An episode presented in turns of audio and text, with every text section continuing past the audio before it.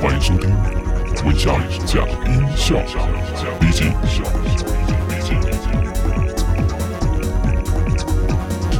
大家好，我是文祥。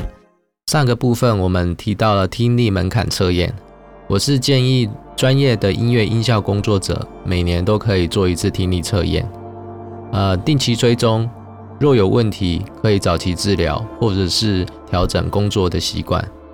在听力门槛测验中，圈圈代表的是右耳，叉叉代表的是左耳，然后在图中也可以看到它的对称性。至于图中的叛徒，就得要交给专业的医生了。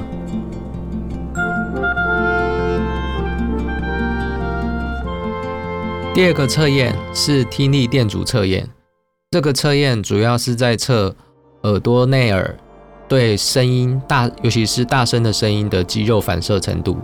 呃，我们可以想象，就是我们的耳朵有一个内建的呃 limiter，只要有大声的声音，就是进入耳朵，我们的耳朵的肌肉会就是拉紧，然后可以让过大的声音能够有一点音量衰减，进而保护我们的耳朵。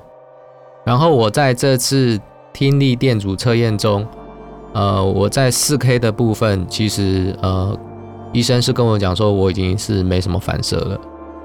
在日常生活中，我对于一些，比如说脚踏车、急刹车的高音声音特别敏感，原因在于我对此频段的过大音量，肌肉无法反应的缘故。